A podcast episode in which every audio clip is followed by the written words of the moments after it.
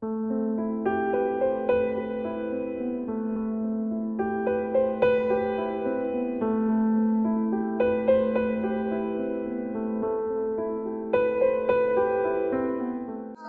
爱的小朋友们，又到了晚上讲故事的时间了。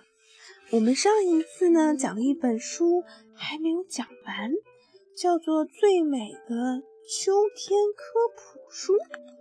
我们认识了很多植物，认识了很多的动物，还认识了很多的蘑菇。那这节课我们要讲一讲种子是怎么传播的呢？因为啊，在秋天的时候是收获种子的季节。对不对？嗯。现在我们听一听专家卢皮是怎么讲的。卢皮说，植物通常要通过种子来实现它的繁殖，因此种子肩负着要去世界各地旅行的任务，才能够在别的地方萌芽，生长成一株新的植物。在世界上有很多类的种子。它们离开生长的植物的时候，所采用的方法也是各有不同。嗯，比如什么呢？有些植物它利用风的力量来传播种子，叫做风力传播。猜一猜，什么样的植物是这样子的？啊，什么？你刚刚还跟我说的？Yes，只要轻轻吹口气，这些种子就会散落到其他的地方生根发芽。对，我们把它叫做种子降落伞。这一类植物就有蒲公英，还有蓟类啊。嗯，就是要吃。一个人好像说了，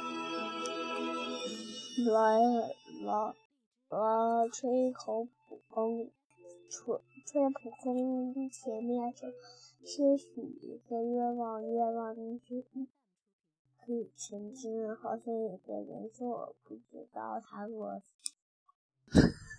好呀，我们下次吹蒲公英的时候就许个愿望呗。还有一些植物的果实是螺旋形的，它们会盘旋着掉在地上，比如说漆树、芹树和椴树的果实，我们通常把这类果实叫做翅果。另外还有一种传播方式是动物传播的，当然了，通过这种方式来传播种子的植物也很多，比如说牛蒡。它的种子为了找一个好的地方生活，就选择了搭出租车的方式。它的种子上呀有一种细细的钩针，可以紧紧地抓住动物的毛皮，可以跟着它四处去旅行。那么樱桃树和覆盆子通过吸引美食家来传播种子，猜一猜谁是美食家？动物们爱吃，比如说小鸟啊，狐狸呀。它们来吃完果子，然后啊，就会呃拉出来粑粑，粑粑里面有没有消化的种子，就会把果核带到其他的地方，实现了种子的传播。有些动物呢，它要储存食物，它们就会把种子藏起来，比如说在地上挖一个坑啊，比如说小松鼠在树洞里面啊，还有小蚂蚁呀，把那些想吃的小种子都藏到地下。这样呢，有的时候它们忘了吃的种子呢，也会发芽，这也是种子传播的一种方法。还有一些种子，它们会借助水的力量得到传播。你知道鸢尾花吗？鸢尾花的种子呀，它们像小船一样，可以随河流飘到目的地。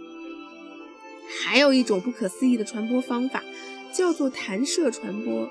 这类植物会用爆炸的方法把种子传播出去。比如说，一种叫喷花的植物，它每次要开始传播的时候，就砰的一声爆炸，然后种子就会喷射到几米之外的地方。哇塞，好好玩，是不是？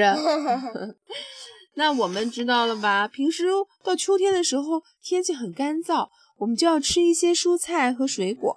那我们平时吃的蔬菜和水果是怎么长出来的呢？嗯，水果都是从树上摘下来的吗？蔬菜都是从生长在土地上的吗？让我们来了解一下。像核桃用坚硬的壳来保护它的果仁，黄瓜长在地面上，有一根很粗的瓜蒂，而菊芋和胡萝卜，还有西兰、西洋牛蒡这种植物，我们吃的都是它的根部。哦，我们来看看这个是什么花？咦，这个很像我们今天摘的哈，叫蒜叶婆罗门参，而这个叫南瓜，这个叫孢子甘蓝。咦，你猜猜这是什么？我们上次画的，这个是什么？什么？这个是什么？葡萄。这个是什么？我知道是葡萄，因为没有。这个是生菜。生菜。这个是刺包菜荠。刺包菜荠。这个是洋姜，就我们今天看到的菊芋。对，它地下有很多的姜，洋姜花，很漂亮，黄颜色，小区里开了好多好多。这个叫做温贝树。它长出一个好奇怪，我也不知道是什么。这个叫巴旦木，你肯定吃过它的果子。过年的时候我们都要吃那种硬硬的，就是它的果子核。核桃树你也见过，对不对？核桃树。对，那么这个是叫苹果树。苹果树我们幼儿园里有，是吧？哇，这个很好玩，这是拓印出来的。这里有秋天有很多菜篮子，我们可以呢。可是夏天的时候是鲜嫩多汁的水果，比如说到秋天，我们就有很多的卷心菜啊、鸡油菌啊、南瓜呀、笋瓜呀，用它们用来煮汤或者是脆皮烙菜都是非常好吃的。哇，这么多东西，你都认识吗？回头我们慢慢来看一看。我们现在来教你认识几个啊？啊，你教我们认识什么呀？红。皮白萝卜，对，这个是小柑橘，小柑橘，雪桃，雪桃味，生菜，生菜，这是什么？豆，西红柿，葡萄，什么？菠菜，菠菜，苹果，苹果，嗯，还有什么？包子，甘蓝，大南瓜。嗯，牛肝菌，牛肝菌，南瓜，小南瓜，嗯，柿子，这个有毒吗？这叫灰喇叭菌，没有毒可以吃。这个是花椰菜，南瓜，花椰菜，梨，嗯，这个是猕猕猴桃，橘玉芽，橘玉芽，嗯，都认出来了，很棒哎。嗯，今年可以吃到很多了，这么多菜。好了，哇，我们来看看，在秋天啊，我们还是一个耕地的时节呢。为了下一季的播种能够顺利的进行，农民伯伯们会在秋天的时候耕田犁地。经过冬天的冰冻和解冻，土壤会被分解，并且变得更加的松软，有利于播种。春天的时候，植物会茁壮成长，并且取得好的收成。这个是耕田的拖拉机，它们会在田里来回的耕犁，同时在地上画出一条一条的田垄。那么在耕地的时候呢，蚯蚓就会被翻出地表，因为它们在地下生活，贪吃的鸟儿就会飞过来把小蚯蚓给吃肚子里去，饱餐一顿。在松软的土壤里呀，这些雨水才能更好的渗到里面去。嗯，然后我们还可以看到，哇，胡桃成熟了。它呢就会掉到地上，它的外层有厚厚的青果皮来保护果皮不受不摔伤。不过，嗯，这项工作会让你的手变得黑乎乎的，因为青果皮是油画或者是木头所用的一种颜料的原材料哦。所以核桃的那个皮呀也是很有意思。另外，人们还会点燃一些树木和荆棘，焚烧以后剩下来的这个土壤，他们管它叫草木灰。会让土壤变得非常的肥沃。这种火呢是可以控制的，因为他们会在旁边来挖上深深的沟，叫做防火沟。这样火烧到那儿的时候就不会再烧了，所以不需要叫叫消防员。这种开垦土地的方法叫烧土肥田。那么在秋天的时候呢，菜园子也会变得活跃起来，有带南瓜、西葫芦、韭葱、卷心菜都等着被收割呢。只要我们用铁锹翻几下，蔬菜收割后留下的腐烂的根系、各种苔藓和野草就会埋到地底下，它们会让土壤呢更加的肥沃。同时，秋天人们还会种植大头菜、覆盆子和各种果树。那么秋天呢，就是丰收的季节啦。我们那天去干嘛了？去去有没有去采葡萄啊？是啊，我们去乡村的秋天非常的漂亮。从远处看，一行行的翠葱葱茏已经是绚烂的橙黄紫红。这种排列成行的多节灌木就是葡萄树。经过一年的悉心照料，种植葡萄的农民迎来了他们的丰收季。葡萄可以用专门的机器来采摘，但是为了酿制最正宗的红葡萄酒、白葡萄酒和玫瑰红葡萄酒，最好还是人工用手去采摘和挑选最好的葡萄。这是一项漫长又累人的工作。而每逢葡萄收获季呢，葡萄农工就会雇佣一些采摘葡萄的季节工。比如，我们采我们小西西去给他们采葡萄。我们采来葡萄干嘛呢？我们可以把它酿成葡萄酒。那葡萄酒是怎么酿制的呢？把葡萄发酵成酒精的饮料啊，其实需要一个非常漫长的过程，其中呢也包含很多步骤。不同风土、不同品种的葡萄，它酿制的方法呢也不尽相同。比如说，我们要把葡萄一粒一粒的摘摘下来，然后呢把它经过发酵，就是把它变成葡萄汁儿，葡萄汁儿转化为葡萄酒。再把它进行压榨，把葡萄皮儿和葡萄汁核儿从葡萄汁里给它分离出去。最后，我们要把葡萄酒搁置一段时间，让它变得陈化。最后，在装瓶之间，我们把它储存在酒桶里面，最后再包装起来。一般来说，葡萄酒的味道越沉，它的味道就越美。嗯，葡萄酒啊，还是很好喝的。同时，秋天呢？还是收获苹果的季节哦，尤其是初秋是苹果成熟的季节。小朋友，我们可以看看，可以去幼儿园采苹果。对，看看幼儿园的苹果有没有变熟，我们可以去采一采。果园里的采摘的果树就是从此开始。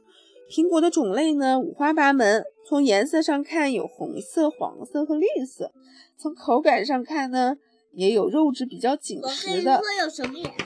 有脆嫩多汁儿的。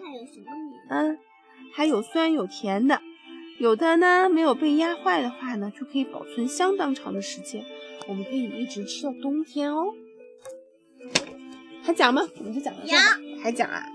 好吧，这里有好多种苹果呢，而且苹果也可以酿酒，你知道吗？酿出好喝的苹果酒，第一步就是选苹果，我们把甜的、酸的，甚至是苦的各种苹果口味的苹果都要选，然后把它们混合在一起。然后把苹果放进机器里，切成一小块一小块。接下来呢，把苹果块榨成苹果汁儿。接着就是发酵的过程。我们把苹果汁储存在酿酒桶里，周围的环境要非常凉爽，苹果汁儿就会转化为酒精，并且释放碳酸气体。几个月、几个星期之后，我们就可以喝到冒着气的美味苹果酒了。好啦，秋天的动物要讲什么？我们现在讲完了秋天的植物，秋天的动物我们下次再讲好不好？我们讲了好长的时间嘞，那好吧，我们来讲一讲秋天的诗歌好不好？秋天的诗歌，这里有好多人组组做了一些秋天的诗歌，你看，秋日清晨，暴雨过后，蝉鸣渐减，这是日本人叫正冈子规做的。排句，还有人说青草地上栗子掉落，秋虫寂静。他是松尾芭蕉写的诗。秋天的傍晚，乌鸦飞过，一片寂静。这是冀州写的诗。月光下，草上的蜻蜓轻轻的嬉戏。嗯，这是摩恩写的诗。好啦，我们来看看冬天。冬天就在秋天的后面，所以在秋天的时候，动物们就要开始储存冬天的食物啦。我们来听听冬天的时候，它们是怎么储存植物食物的，好不好？冬天渐渐冷了，对于动物来说，寻找食物变得越来越艰难。为了在接下来的日子里不挨饿，它们必须开始储存粮食。储存能量和体力，这样啊，好辛苦哦。冬眠的动物要吃很多东西，使身体形成很厚的脂肪层，这样它们才能在接下来的几个月的漫长睡眠中为自己提供维持生命的能量。土拨鼠在冬眠前要暴饮暴食一段时间，它们得吃好多好多的东西。不过它们是素食者，所以呢就要吞食大量的青草、浆果和树皮。而刺猬所选择的食物呢，则是各种的蚯蚓和幼虫。那蝙蝠呢？蝙蝠开始捕捉各种昆虫呢，来填饱肚子。而候鸟在南飞之前，也要吃很多东西来增加脂肪，储存能量。而不需要迁徙的动物呢，就要开始储存食物了，因为等到冬天啊，天气一冷就找不到吃的了。它们不像人。嗯，人也得冬天的时候储存很多食物在家里。为了维持生命，山雀暂时已经成为素食者了，因为昆虫这个时候已经绝迹了，山雀只能吃谷粒来充饥。而田鼠过冬的智，它有什么办法呢？在地底下收藏了很多谷粒儿，而鼹鼠会收集一些蚯蚓，做这些过冬的食物。这家伙呀！会把可怜的蚯蚓先咬伤，这样它们就没有力气逃走的，只能乖乖的就擒。然后他们把蚯蚓都带到地下去。而松鸦会把橡树籽藏在很多个洞穴，幸亏它的记忆力好，所以冬天呢还能找出很多橡子来吃。而松鼠把它囤积的榛子和橡子藏在树洞里或者是地底下。啊，这些小猫咪就不用担心了，因为有我们，在一年四季，在它的碗里都要放上好吃的猫粮。回窝过冬了，冬天就要快到了。秋天的时候，动物就要为自己建造或寻找一个温暖而安全的小巢，用来抵抗严寒，来躲避捕猎的猛兽。为了顺利度过冬天呀。有些动物会放慢生活的节奏，减少捕食活动，以保证将身体的能量消耗降到最低，等待气候变暖再开始活动。而另外一些动物呢，则通过进入漫长的冬眠来减少能量的消耗。在冬眠期间啊，它们的体温就会下降。比如说红松鼠，它们喜欢把窝建在高高的地方。用树枝来苔藓来来搭窝，而水獭，它的房子是一种名叫卡丁森的洞穴。水獭会在洞穴四周撒布它的粪便，以表明这是它的地盘，别人都不可靠近。而刺猬呢，当天气变冷啊，它们就会找一个松软的窝来冬眠。一个空树洞或者是一大堆树叶都是不错的选择。可以帮助它来抵御冬天的簌簌寒风，而棕熊啊，在比利牛斯山一带，人们把棕熊的洞穴 叫做图特。每年十月份，棕熊开始找一个容积比较小而且不容易进入的洞，在里面冬眠，这样是为了防止别人打扰它来冬眠。我们来看看，还有普还有好多动物怎么来准备洞穴的啊？土拨鼠呢？它的洞啊，在地底下，由主卧和卫生间构成。它们要在洞里差不多冬眠六个月左右呢。另外啊，在洞穴的附近还有一条逃生的通道，看在这儿，这是它的主卧，这是它的厕所，在这儿。然后这块是它逃生的地方，如果发生意外的危险，它要从这地方逃走。黄鼠狼怎么办？黄鼠狼太坏了，它从来不造窝，它们经常就把别的动物从窝里赶走，这样呢，它们就占据它们的窝。